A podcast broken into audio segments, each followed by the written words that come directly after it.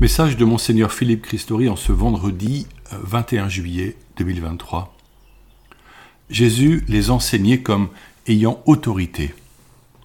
C'est par sa personne, sa parole et ses actes que Jésus rejoignait ses contemporains. Alors il les enseignait et leur parlait du royaume de Dieu. Ce message vous parvient alors que j'ai la joie d'animer avec deux couples de Chartres la retraite des familles au foyer de charité de Tressin. Ce lieu de paix nous offre de beaux espaces de prière, en plein air comme dans les diverses chapelles. Nous sommes loin des bruits du monde, non pas pour nous isoler, mais pour puiser à la source l'eau vive qu'est la parole de Dieu et que transmettent les sacrements. De nombreuses familles sont présentes, les enfants et les adolescents bénéficient d'un programme spécial. Chaque repas est en silence, accompagné de musique choisie. Le calme règne et tout est propice à l'intériorité. Même les smartphones sont en mode avion dans les chambres. Les participants montrent un profond désir de vie spirituelle et nous sommes là pour les soutenir en vivant nous-mêmes à l'écoute de la parole de Dieu. Les jours de vacances avancent. Je pense aux scouts, filles et garçons qui vivent de magnifiques camps. Que de souvenirs personnels dans le scoutisme.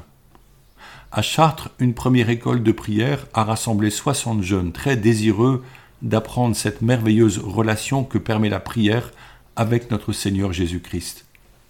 Puis d'autres ont pris leur vélo pour un nouveau camp VTT.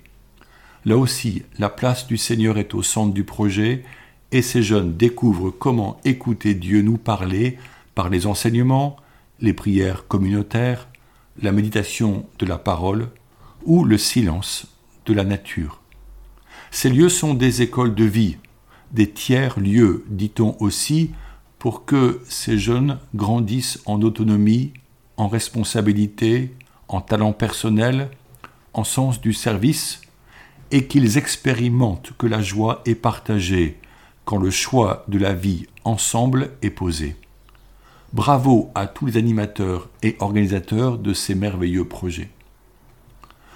Pour que notre Église continue, à former des jeunes, nous avons besoin de formateurs et de bénévoles compétents. Dans mon dernier message, je vous disais fermement que les chrétiens doivent se réveiller, redonner vie à la foi reçue au baptême, choisir d'aller de l'avant.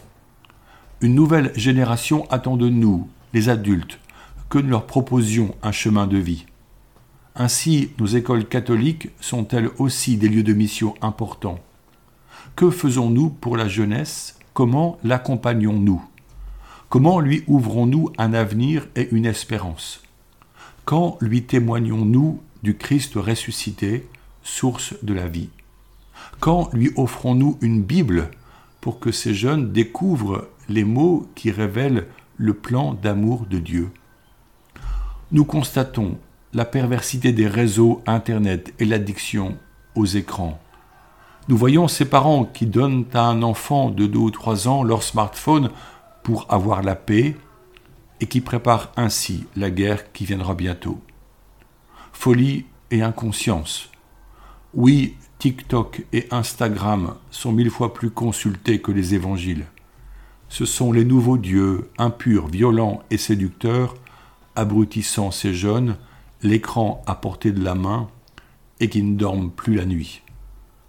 Heureusement, sur ces mêmes réseaux, des jeunes témoignent de leur rencontre avec Jésus-Christ et encourage à lire la Bible. Dans nos écoles catholiques en Eure-et-Loire, je ne veux pas prendre position pour les autres diocèses de France, nous, nous réfléchissons à nos engagements pour donner toute leur chance à ces enfants. Les parents nous font confiance et savent que leurs enfants seront bien suivis. Mais annonçons-nous Jésus-Christ à tous, chrétiens ou non. Si une école est catholique, elle est là pour être le lieu du témoignage que Jésus est le chemin, la vérité et la vie. Tous les acteurs de nos écoles doivent en être conscients et le choisir résolument. Ceux qui ne le souhaitent pas peuvent s'engager dans l'école publique qui n'offre pas de chemin spirituel.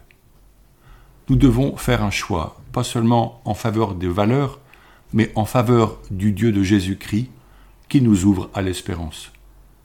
Nous pouvons offrir à ces enfants et ces jeunes un sentiment de fierté et un chemin de réussite, en accueillant tout enfant et en supprimant les barrières sociales, notamment par le choix d'une tenue commune pour tous.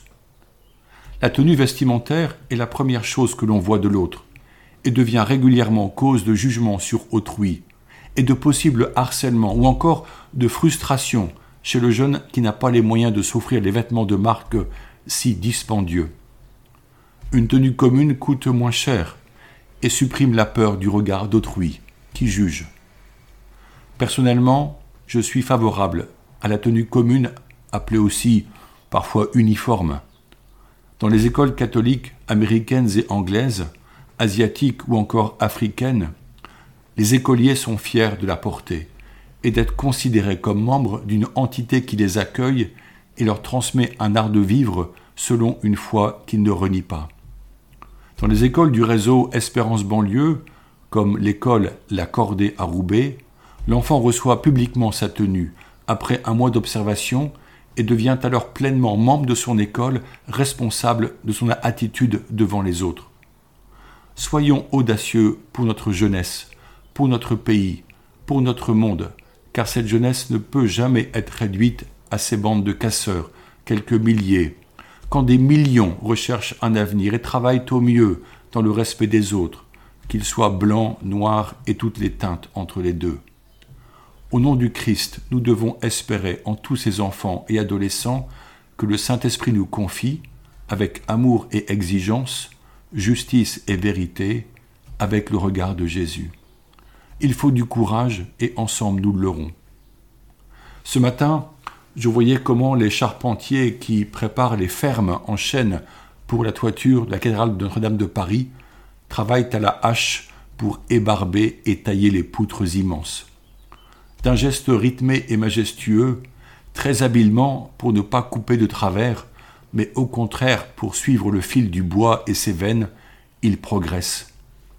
Sur le moment, nous pourrions penser que des machines seraient plus rapides, mais reprendre les gestes traditionnels procède d'une noblesse remarquable.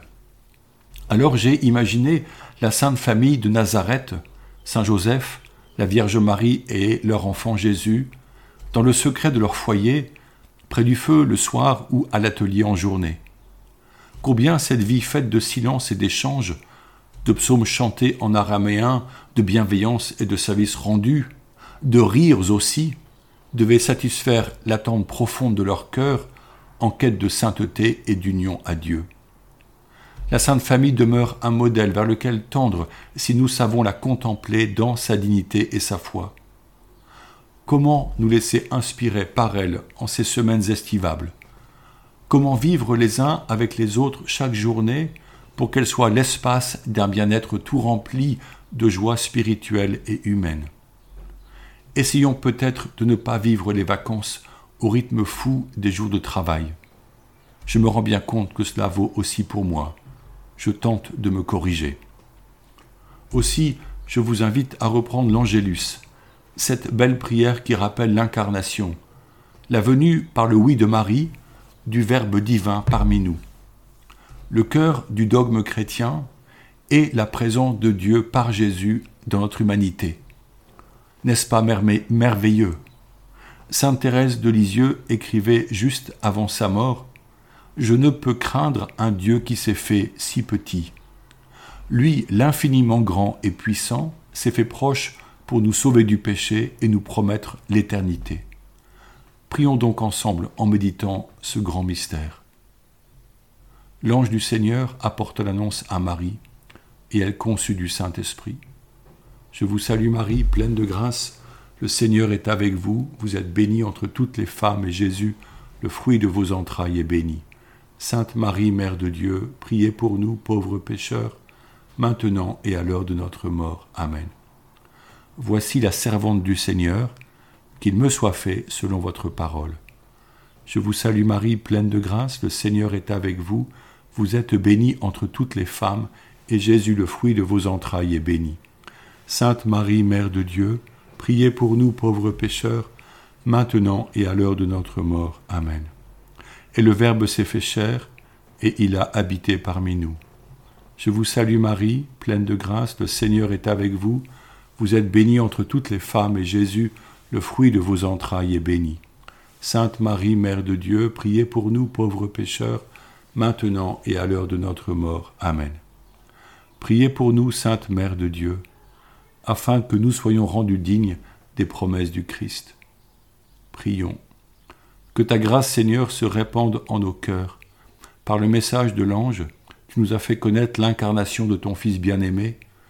Conduis-nous par sa passion et par sa croix jusqu'à la gloire de la résurrection. Par le Christ notre Seigneur. Amen. Bonne journée à tous.